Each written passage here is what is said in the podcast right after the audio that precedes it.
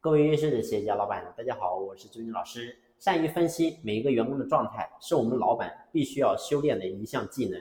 你会发现呢，我们在企业当中经常会出现这种情况，就是这个员工可能过去呢一直都是比较听话，然后呢比较懂事这一种，但是呢突然我们莫名其妙突然发现这个员工最近呢有情绪了，然后呢偶尔还会逆反挑衅，甚至呢还会跟我们对着干，然后跟我们的心的距离就越来越远。其实你会发现这种情况呢。很多时候，我们老板总觉得是这个这个员工他本身他自己的问题，但是呢，真正我们去思考，是不是所有的员工都是他的问题呢？其实你会发现未必。很多情况下呢，可能这个员工他过去是一个非常听话懂事的人，那说明这个人本来是不差的。为什么突然的变了个人呢？其实这个地方可能是我们作为老板在公司制定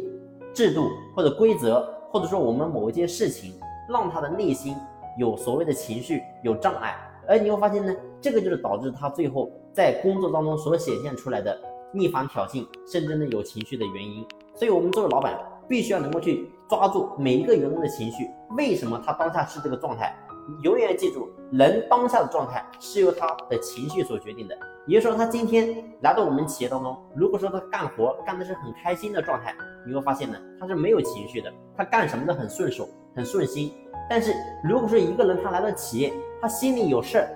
然后呢，他没有真正的把它释放出来，那你会发现呢，他就有内耗。而一旦有内耗，那么他工作一定就干不好。所以记住，我是在这个点，我们做老板的过去经常会犯一个错误，看到员工不行了，我们总觉得这个员工他有问题，但是事实上未必是员工有问题，可能是我们自己在这个地方没有真正做好。